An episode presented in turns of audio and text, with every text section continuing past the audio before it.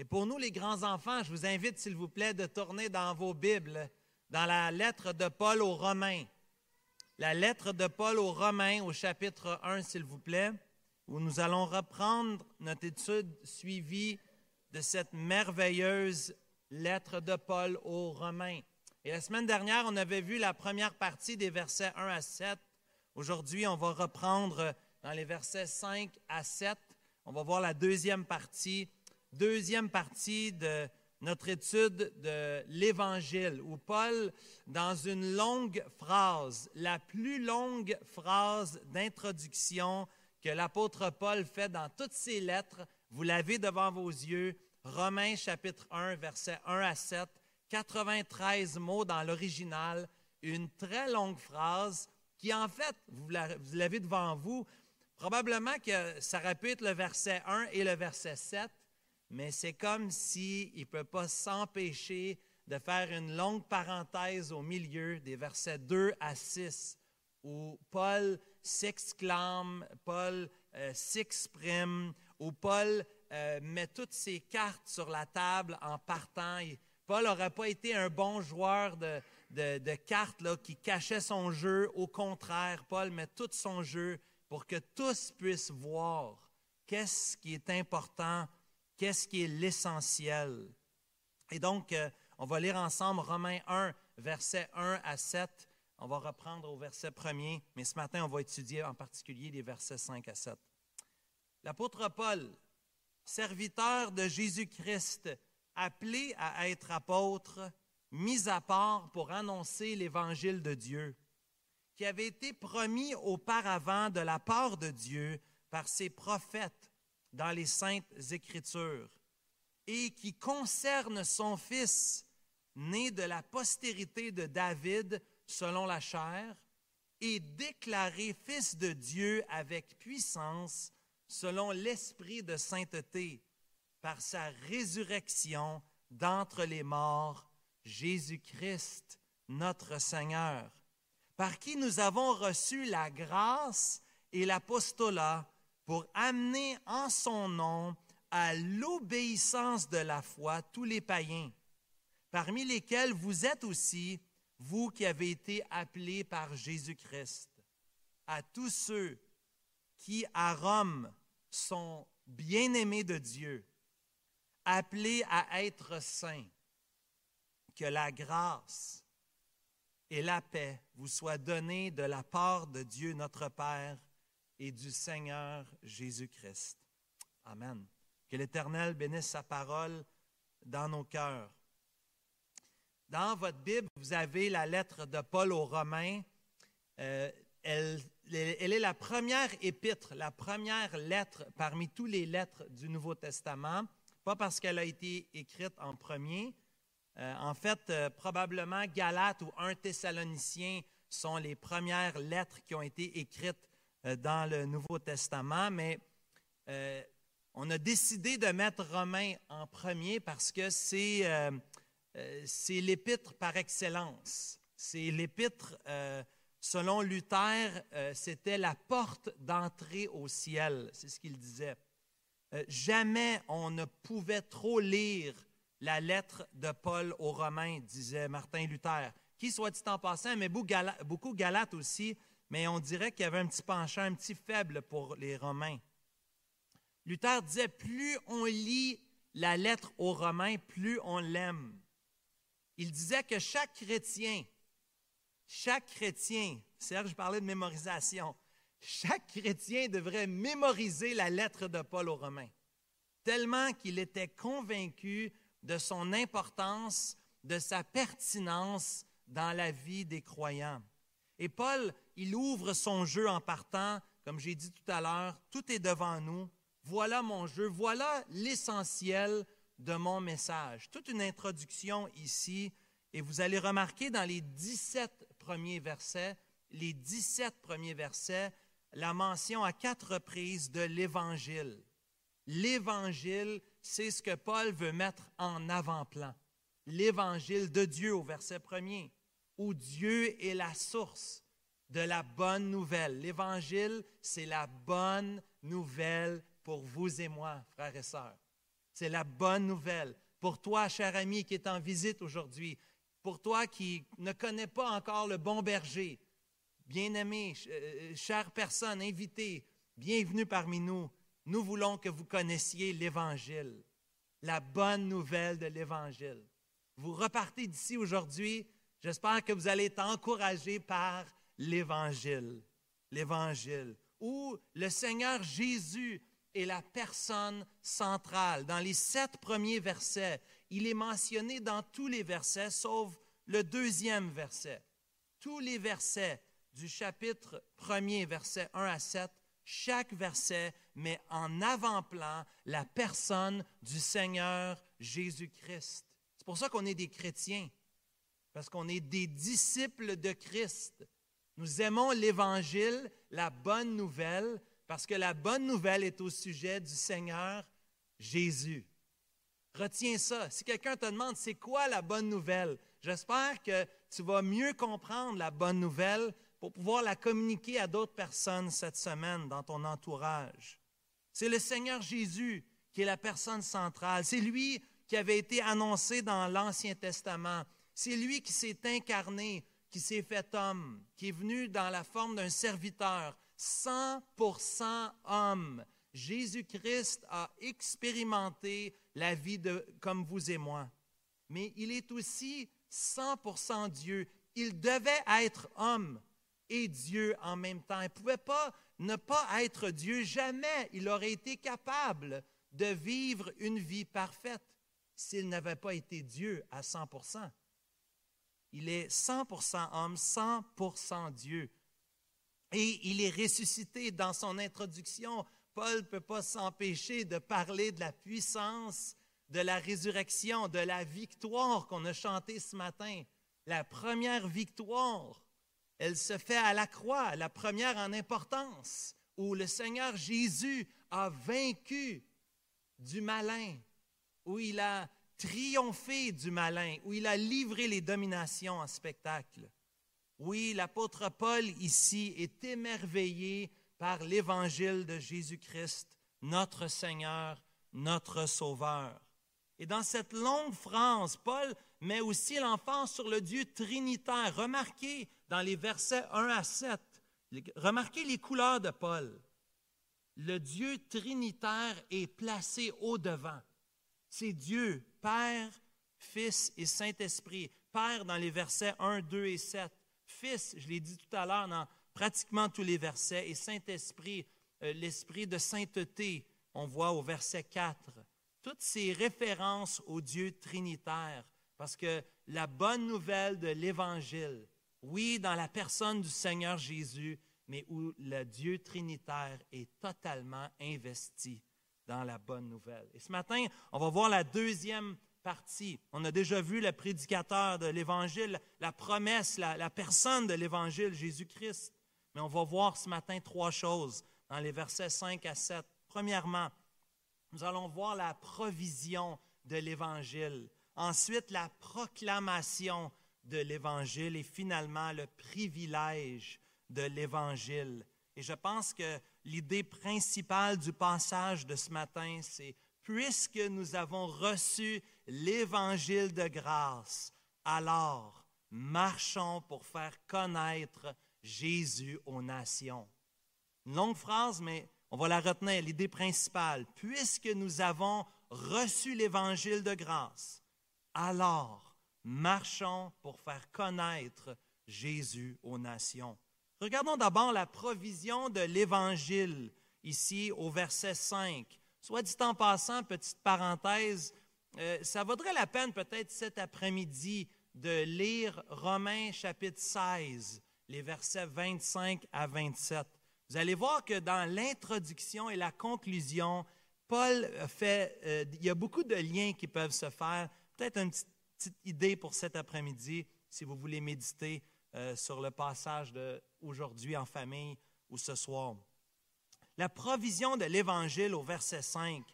La provision de l'Évangile, nous voyons que l'Évangile nous est donné par un moyen, par, une personne. Vous remarquez le qui ici au verset 5, ce pronom qui remplace le nom de Jésus. Par Jésus, Nous avons reçu l'Évangile par Jésus.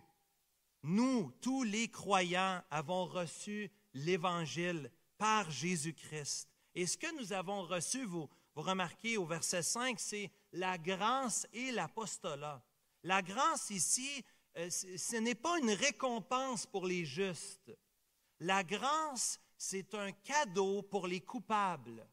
Notez ça. La grâce, c'est une récompense. Ce n'est pas une récompense pour les justes. C'est un cadeau pour les coupables. Si tu es un enfant de Dieu aujourd'hui, tu es un condamné. Tu es un coupable et tu as reçu le cadeau gratuit de la vie éternelle en Jésus-Christ. Nous sommes les pardonnés. Nous sommes les pardonnés. Nous ne sommes pas les récompensés. on n'est pas ici parce qu'on mérite quelque chose. Comme Élisabeth nous a rappelé, ce n'est que par miséricorde dans sa prière, ce n'est que par la miséricorde de Dieu, la grâce de Dieu, le cadeau non mérité. Ce n'est pas une récompense pour les justes, le salut, c'est un cadeau pour les coupables. Et oui, maintenant, il n'y a plus aucune condamnation pour ceux qui sont en Jésus-Christ. Amen. Mais bien aimés, il reste que nous sommes des pécheurs et des pécheresses pardonnés par le sang de Jésus. Nous avons reçu, vous remarquez le verbe ici, de recevoir. Ce n'est pas euh, quelque chose que nous méritons. Ce n'est pas comme un salaire. À la fin de la semaine, on reçoit notre salaire pour le travail qu'on a fait. On a gagné notre salaire. Ce n'est pas cette idée-là de gagner. Au contraire, nous recevons un don gratuit, non mérité. Cette grâce si précieuse dans la vie du croyant est d'abord cette grâce qui nous sauve, mais aussi cette grâce qui nous sanctifie cette grâce qui nous fortifie, cette grâce qui nous soutient dans le service du Seigneur, cette grâce qui tient dans les derniers moments de notre vie. C'est la grâce de Dieu qui nous soutient. Et il n'y a pas une goutte de grâce qui est en dehors du Seigneur Jésus-Christ.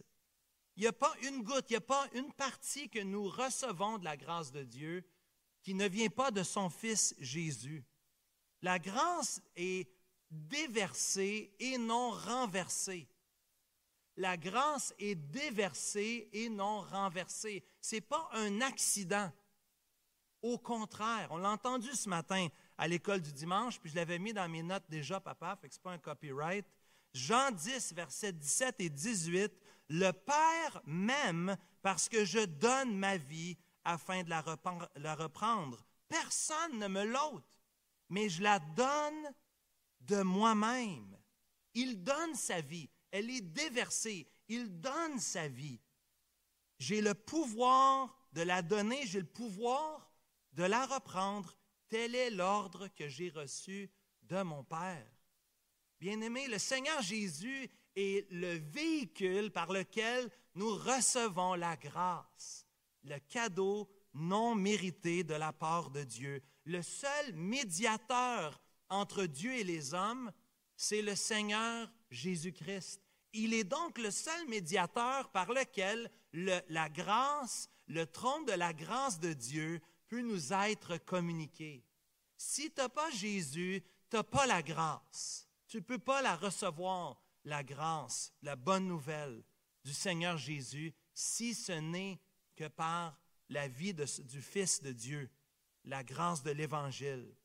Ici, Paul va parler de la grâce. C'est important, bien aimé, que nous puissions chérir la grâce. C'est une application déjà au message d'aujourd'hui. À deux reprises, vous allez voir au verset 7 tout à l'heure, on va voir dans la bénédiction finale, une fois de plus, Paul ramène la grâce de Dieu comme étant un, élément essentiel de la vie du croyant. La bénédiction de Paul, que la grâce et la paix vous soit donnée. La grâce de Dieu devrait être l'objet de notre méditation, de nos réflexions. Nous devrions être reconnus comme ceux qui célèbrent la grâce de Dieu. Elle est une partie essentielle de la bonne nouvelle de l'Évangile. Le fait que c'est Dieu qui offre son Fils pour nous des coupables et que nous recevons le pardon ne méritant absolument rien, mais recevant par la grâce, par le cadeau de Dieu. Nous sommes ceux qui devraient non seulement devrions non seulement célébrer la grâce, mais aussi être des communicateurs de la grâce. Non seulement dans euh, le fait qu'on veut parler de Jésus, on va voir dans un instant qu'on est invité à parler aux païens, aux nations du Seigneur Jésus, mais aussi on devrait entre nous-mêmes nous rappeler le Dieu de grâce. Combien il est facile pour nous de rappeler les fautes des autres. Ah, c'est tellement facile. On est sept chez nous. C'est facile de trouver les bébites chez les autres. Très facile. C'est très facile. En fait, ce qu'on veut souvent, c'est la loi pour les autres et la grâce pour nous. Hein, je veux la loi. Hey, c'est pas juste. Tu as pris plus que moi. Tu as, pris un deuxième morceau de gâteau. C'est pas juste. Tu en as eu plus que moi. C'est pas juste. Je veux la justice. Mais dans le fond, moi, je, suis désolé. Hein? Oui, mais je n'avais pas le choix. Ce n'est pas de ma faute. Hein? Moi, je veux la grâce, mais je veux la loi pour les autres. Bien-aimés, nous sommes ceux qui sommes invités de méditer et de célébrer la grâce de Dieu, celle qui nous sauve et celle qui nous sanctifie. Et Paul ici va encore plus loin. Regardez au verset 5, non seulement qu'il voit la grâce, mais il voit la grâce et l'apostolat. Certains croient que c'est la grâce de l'apostolat. Il me semble que c'est, aller peut-être un peu plus loin. Il me semble que c'est deux idées qui sont placées côte à côte. Paul va parler de sa vocation et de notre vocation comme apôtre.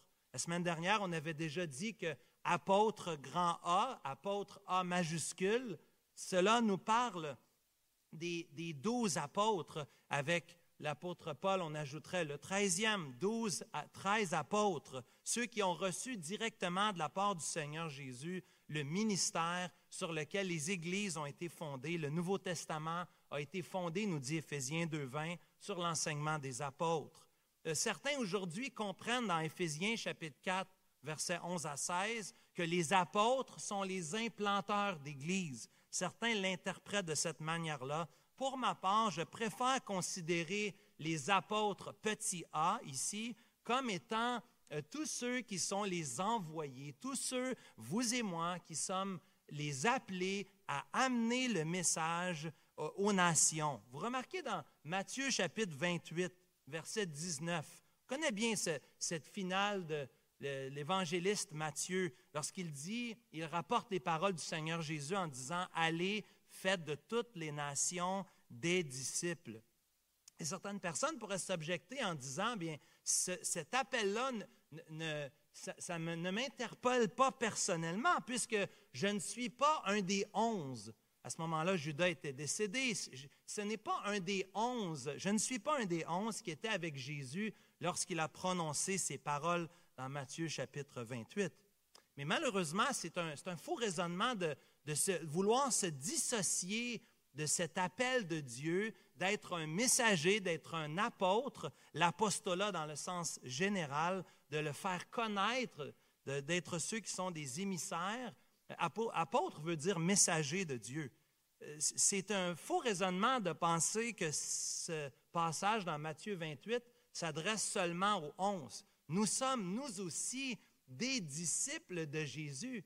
Et si les premiers disciples avaient à aller parmi les nations pour le faire connaître, bien sûr, nous aussi, bien-aimés, nous avons la joie, on a entendu ça ce matin, la joie de voir des missionnaires qui quittent pour amener l'Évangile aux nations, que nous-mêmes, nous sommes des missionnaires dans notre travail, dans notre euh, notre demeure, dans nos familles, que nous puissions faire connaître le Seigneur Jésus. Nous sommes tous des envoyés. Donc, non seulement nous avons la grâce, mais nous avons aussi cette vocation, nous avons cet appel d'être un émissaire du Seigneur. Méditons, célébrons la grâce de Dieu et parlons de Jésus comme des, des, petits apôtres dans l'apostolat, dans notre responsabilité, notre vocation, afin que Jésus soit connu parmi tous. Donc la provision de l'Évangile. Deuxièmement, remarquez avec moi, s'il vous plaît, puisque nous avons reçu l'évangile de grâce, marchons pour faire connaître Jésus aux nations. Deuxièmement, remarquons la proclamation de l'évangile dans la deuxième partie du verset 5. Remarquez la portée pour les nations. Cet évangile qui est apporté aux nations, pour amener en son, en son nom à l'obéissance de la foi tous les païens. La portée ici, c'est pour les païens. S'il y avait une, euh, il y avait des représentants, je ne sais pas s'il y a des représentants dans la pièce, des gens qui travaillent comme vendeurs ou comme représentants, qui ont euh, le travail de représenter leur compagnie pour vendre des produits et des services.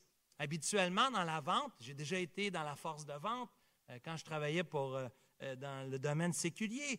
On avait des meetings, on avait des rencontres pour essayer de faire des stratégies pour atteindre notre clientèle. Une des questions qu'on avait, c'était c'est qui qu'on vise avec ce produit-là ou avec ce service-là? Qui est notre marché cible? Eh bien, si tu étais un représentant aujourd'hui, tu pourrais te frotter les mains, tu serais tellement content de savoir que les clients ici visés par le message de l'Évangile, c'est toute la terre, toutes les nations de la terre. Le terme ici utilisé à la deuxième partie du verset 5, le terme païen, c'est les non-juifs ça a l'idée d'amener la bonne nouvelle aux nations. La base, c'est pour tout le monde. On vise tout le monde par ce message. Et c'est Spurgeon qui disait qu'on ne pouvait pas connaître, on ne peut pas savoir qui sont les élus. C'est Dieu qui sauve. Notre responsabilité, c'est d'aller et de proclamer la bonne nouvelle. Car Dieu a tellement aimé le monde le monde nous parle du monde entier, car Dieu a tellement aimé le monde qu'il a donné grâce. Il a donné son Fils unique, afin que quiconque croit en lui ne périsse pas, mais qu'il ait la vie éternelle. C'est la bonne nouvelle et inclus dans la bonne nouvelle, c'est la proclamation aux nations. C'est la portée de l'Évangile qui va aux nations. Euh, c'est la même pensée qu'on voit dans Romains 16. Je vous ai dit tout à l'heure s'il y a des parallèles. Dans Romains 16, Paul va dire que cet évangile, elle est porté à la connaissance de toutes les nations. Romains 16, verset 26. Oui, bien-aimés, nous sommes invités de répandre le message de la bonne nouvelle. Nous avons la joie d'être partenaires avec des missionnaires on, prévoit une conférence missionnaire les 4-5 mai prochains. Notez ces deux dates-là, s'il vous plaît. 4-5 mai 2024, où nous allons inviter notre frère bien-aimé Jean-Pierre Gagné pour nous encourager, un de nos missionnaires locaux, missionnaires au Québec, pour faire connaître le nom de Jésus. Les missionnaires bien-aimés sont, c'est notre joie de faire part, de faire équipe avec eux, avec l'Église baptiste Salem de Dondon, avec notre frère Johnny Gravinon qui, est en, Italie. Nous avons la joie d'être partenaires et de contribuer à ce que les nations connaissent le Seigneur Jésus, mais ce n'est pas assez d'envoyer de l'argent. Ce n'est pas assez pour nous de prier que Dieu suscite parmi nous. C'est dans notre prière, c'est dans notre vision, c'est notre cœur qu'il y ait des missionnaires qui soient envoyés de chez nous, qui partent, qui aillent aux nations, afin que les nations puissent adorer le Seigneur et le connaître. On a entendu ce matin, plusieurs brebis ne sont pas encore dans la bergerie. Jean 10, verset 16. Ça, je l'ai pris de toi matin, pas. Jean 10, verset 16. D'autres brebis ne sont pas dans la bergerie. On veut que d'autres puissent entrer. L'Église, c'est une famille, une famille qui a toujours les bras ouverts pour recevoir, pour accueillir. Mais plus encore, nous sommes une famille qui va parmi les chemins, qui va dans les rues, qui invite des gens de se joindre à la famille de Dieu. Notre famille est tellement inclusive, elle est tellement ouverte, parce que nous avons tellement été graciés, pardonnés, nous les coupables. Nous allons dans les rues, nous cherchons les perdus. ceux qui ont besoin, les païens qui ont besoin de connaître la bonne nouvelle de l'Évangile. Bien-aimés, on a besoin de chacun d'entre nous, qu'on nous puissions être de ceux qui semons la bonne nouvelle à tous les païens. Mais vous voyez ce que ce que c'est la bonne nouvelle. Quelle est la proclamation de la bonne nouvelle? Oui, la portée va vers les païens, vers les nations, mais remarquez aussi, deuxièmement, dans la sous-catégorie, en dessous de la proclamation de l'Évangile, remarquez la demande ici, le message d'obéissance. Paul va employer ici dans Romains chapitre 1er, verset 5, comme il le fait dans Romains 16, verset 26, encore un autre parallèle, Paul va employer l'expression l'obéissance de la foi. Nous sommes de ceux qui proclamons la bonne nouvelle, mais implicitement dans la bonne nouvelle, il y a une mauvaise nouvelle. Il y a une mauvaise nouvelle. Si nous voulons apporter les nations à l'obéissance de la foi, cela veut dire que présentement, au moment où on se parle, les païens vivent en désobéissance devant Dieu. Ce message est implicite. Avant de connaître le Seigneur Jésus, Éphésiens chapitre 2 nous dit, nous étions ennemis de Dieu. Nous étions des étrangers. Nous étions pas de la famille, nous étions à l'extérieur de la famille. Il fallait que nous puissions entrer par Jésus dans la famille. Et entrer par Jésus veut dire d'entrer dans l'obéissance de la foi. Vraiment une, expression vraiment intéressante ici. Le but ici du message, c'est de produire non seulement des gens qui se convertissent, c'est plus que des convertis, c'est plus que des professions de foi, c'est plus que ça. Nous ne voulons pas faire des orphelins. Nous ne sommes pas de ceux qui vont chercher, qui adoptent des enfants pour les laisser sur le côté du chemin. La famille de Dieu, c'est celle qui annonce la bonne nouvelle, qui reçoit les enfants de Dieu et qui les amène à obéir, à grandir. Imaginez si on avait un petit bébé, je ne vais pas viser aucune maman ici qui est aujourd'hui, qui est ici aujourd'hui, mais imaginez si on avait un petit bébé à la maison et qu'on ne s'occupait pas du bébé. Imaginez si on avait un nouveau-né, un petit enfant dans nos bras et que l'enfant, on le laissait pleurer, qu'on n'allait pas le nourrir. Imaginez si on n'allait pas changer sa couche. Imaginez si l'enfant ne, recevait jamais d'affection, de tendresse de la part de sa mère ou de son père. Ce serait scandaleux. Ce serait un cas d'abus. On, serait, on se dirait, ça ne se peut pas. La famille de Dieu, de la même manière, nous voulons prendre soin du plus petit d'entre nous. Nous voulons prendre soin des nouveaux-nés spirituels. Nous voulons prendre soin de ceux qui viennent de loin, qui étaient et qui marchaient dans la désobéissance et qui maintenant veulent marcher pour Jésus en donnant leur vie à lui. L'idée ici, c'est de produire pas des bébés, de produire des, des hommes et des femmes à maturité. C'est le but des parents. Le but, c'est pas seulement de les garder dans leur couche. À un moment donné, notre but comme parents, c'est qu'ils prennent leur autonomie, hein, leur propre dignité, leur propre autonomie, qu'à un moment donné, ben, ils vivent par eux-mêmes, hein, puis qu'eux-mêmes soient capables de fonder leur propre famille.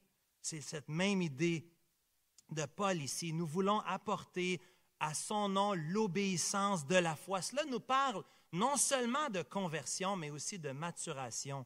John Stott ici dirait que Paul cherchait un engagement total et sans réserve envers Jésus-Christ. C'est ça l'obéissance de la foi. C'est un engagement total et sans réserve envers Jésus-Christ. On le sait, plusieurs personnes vont dire Seigneur, Seigneur, mais n'entreront pas dans le royaume de Dieu. On peut lever la main, on peut s'avancer, on peut dire une parole, mais le disciple de Jésus est celui qui obéit dans la foi, celui qui grandit dans sa foi. Il ne reste pas comme un petit bébé. Tournez dans Romains 6, Vous êtes dans Romains, allez dans Romains 6, versets 16 et 17. Remarquez ici, dans cette idée d'obéissance, remarquez le, lien que fait Paul ici dans Romains 6, versets 16 et 17. Ne savez-vous pas qu'en vous livrant à quelqu'un comme esclave pour lui obéir, vous êtes esclave de celui à qui vous obéissez, soit du péché qui conduit à la mort, soit de l'obéissance qui conduit à la justice. Mais grâce soit rendue à Dieu de ce qu'après avoir été esclave du péché, vous avez obéi de cœur à la règle de doctrine dans, laquelle vous avez été instruit. Est-ce que Paul est en train de dire que le salut se fait par les œuvres? Est-ce que c'est le fait qu'on obéit aux instructions de la parole? Est-ce que c'est ça qui nous sauve? Bien sûr que non. Ce n'est pas ce que Paul est en train de dire ici. Paul Bien sûr, et on va le voir en, détail, Romains 3, Romains 6, on va voir la joie de, de considérer ces passages merveilleux qui nous parlent du salut par la grâce, non par nos œuvres, non par notre obéissance. Mais ici, dans Romains 6, Paul nous parle, nous montre le lien entre la foi et l'obéissance. La foi et l'obéissance sont connectées. Si tu as la vraie foi, frères et sœurs, tu vas obéir. Si tu es vraiment né de nouveau, tu vas grandir. Tu ne peux pas faire autrement que de grandir dans la foi et dans l'obéissance. Jésus n'est pas seulement notre Sauveur, il est aussi notre Seigneur. Il est notre Maître. Nous avons un bon Maître. Nous avons un bon Maître qui nous demande, oui, de lui obéir. Et c'est légitime de sa part. Il est Dieu, il règne sur l'univers. Il nous a sauvés pour nous sanctifier, pour que nous puissions lui obéir. Il le sait de toute façon que si nous obéissons à Dieu, nous allons être vraiment heureux. Le diable veut te faire penser que tu es esclave de Dieu et que tu vas être tellement malheureux oh non, si je deviens un chrétien, je n'aurai pas le droit de faire ci, je n'aurai pas le droit de faire ça, il va falloir que je fasse ci, il va falloir que je fasse ça. Ça, c'est le diable qui joue dans la tête des gens. C'est pas vrai. Obéir à Dieu, on est heureux. On est heureux dans l'obéissance. L'obéissance de la foi, c'est pour notre bien. C'est pour notre bien-être, bien, aimé. Seigneur Jésus, il a repris les pharisiens les pharisiens avaient, souvent, ils disaient des bonnes choses. Souvent, ils disaient la vérité. Pas toujours, mais souvent, ils disaient des bonnes choses. Mais Jésus les reprend. Parce que vous dites beaucoup de choses, mais vous êtes des sépulcres blanchis. En dedans de vous, il n'y a pas de changement. Votre vie, elle n'est pas transformée. Je m'en fous un peu ce que vous croyez, parce que par votre vie, vous reniez le salut, vous reniez la bonne nouvelle de l'Évangile. Jacques va dire, la foi sans les œuvres, elle est morte. Elle est morte.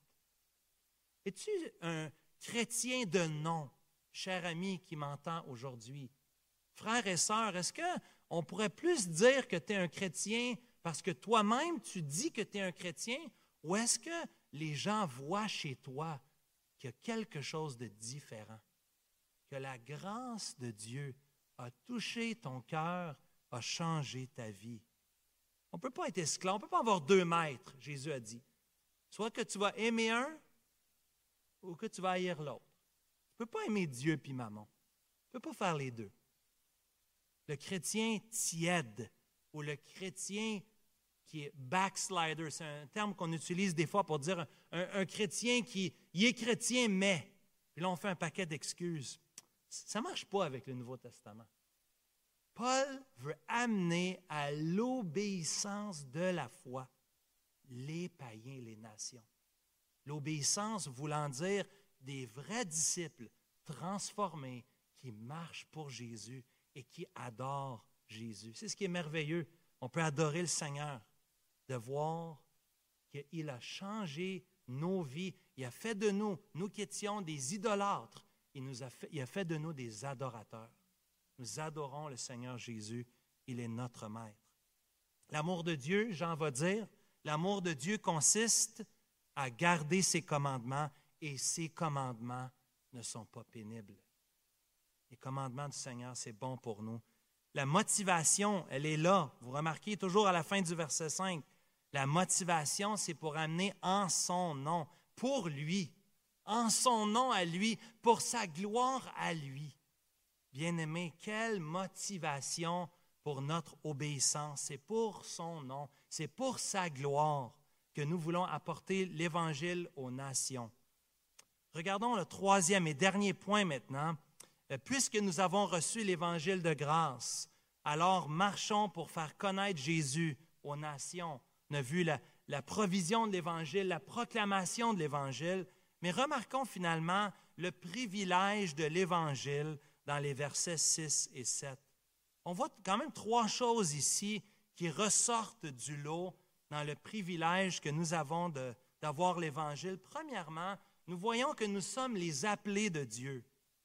Ici, ça parle de l'appel efficace de Dieu, pas de l'appel général, venez à moi, vous tous qui êtes fatigués et chargés, je vous donnerai du repos. Ça, c'est l'appel, c'est un exemple de l'appel général.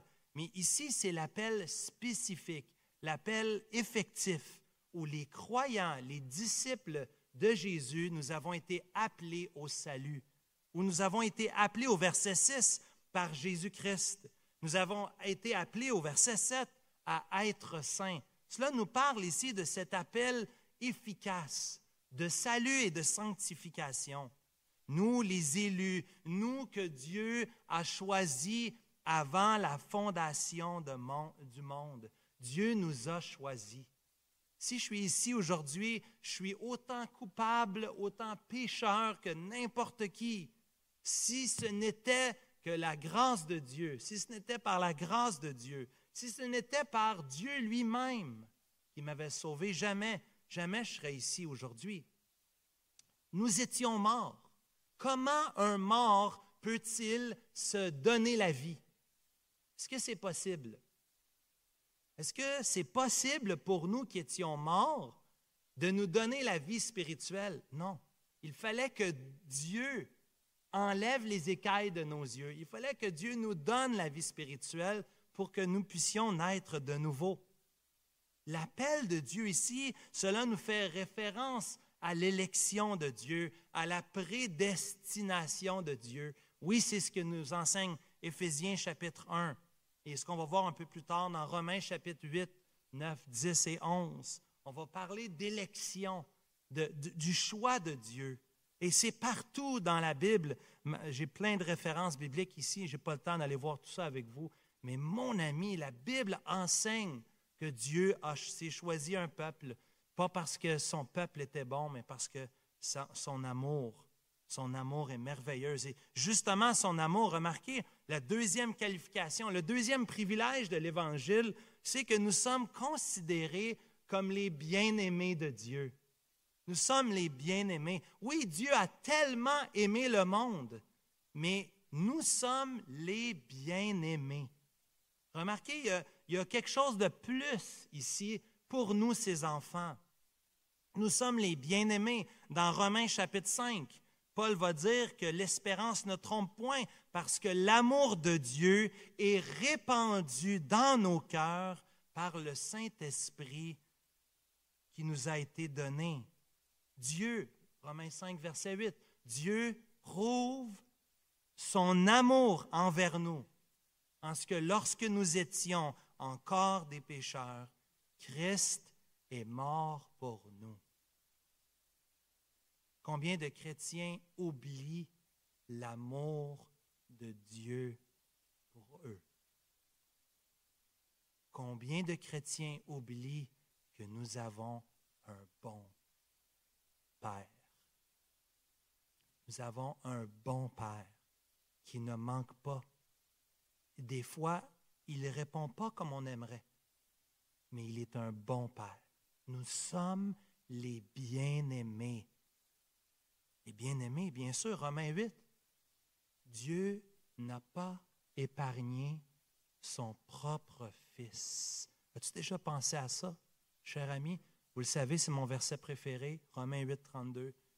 Lui qui n'a pas épargné son propre Fils, mais qui l'a livré pour nous tous. Comment ne nous donnera-t-il pas aussi toutes choses avec lui? Il a donné son Fils pour toi. Nous sommes plus que vainqueurs par celui qui nous a aimés. Nous sommes les bien-aimés de Dieu. Mon frère, ma soeur, tu es le, le bien-aimé, tu es la bien-aimée de Dieu. Dieu t'aime et a envoyé son Fils pour toi. Il a fait de toi son enfant. Quel privilège. Nous sommes les bien-aimés. Et nous sommes appelés, vous, remarquez aussi, troisième privilège, nous sommes appelés à la sainteté. Nous, moi, saint. Je ne me trouve pas très saint, je peux vous le dire. Des fois, je me regarde, je dis, mon ami, c'est pas drôle. je demande pardon. Je demande pardon à ma femme, je demande pardon à mes enfants. Faut je demande pardon. Je ne me trouve pas très saint. Mais nous avons été appelés à la sainteté. C'est un des privilèges. Non seulement que nous sommes un bien-aimé, mais nous sommes les saints. On est des saints en Jésus-Christ, sanctifiés en lui. Chers amis, alors que nous terminons ce merveilleux passage, il y a plusieurs choses que nous pouvons mettre en pratique dans nos vies. D'abord, soyons de ceux qui méditent la grâce de Dieu. Prenez l'occasion, prenez l'occasion cette semaine de méditer dans votre culte personnel. Prenez du temps pour dire au Seigneur, merci pour ta grâce. Seigneur, merci pour ton cadeau, ta générosité envers moi, de m'avoir sauvé, oui, mais aussi les grâces compte les bienfaits de Dieu.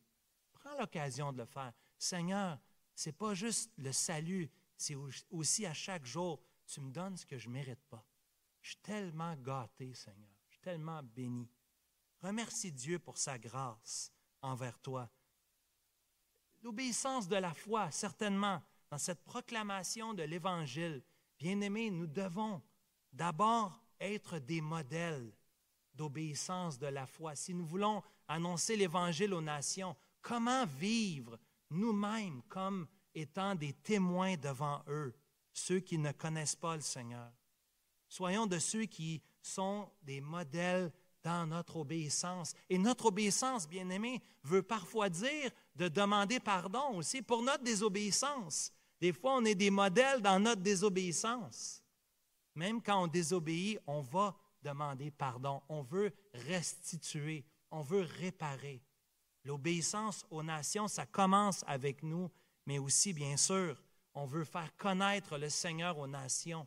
Ce texte nous rappelle que les païens sont invités à la foi et à la repentance.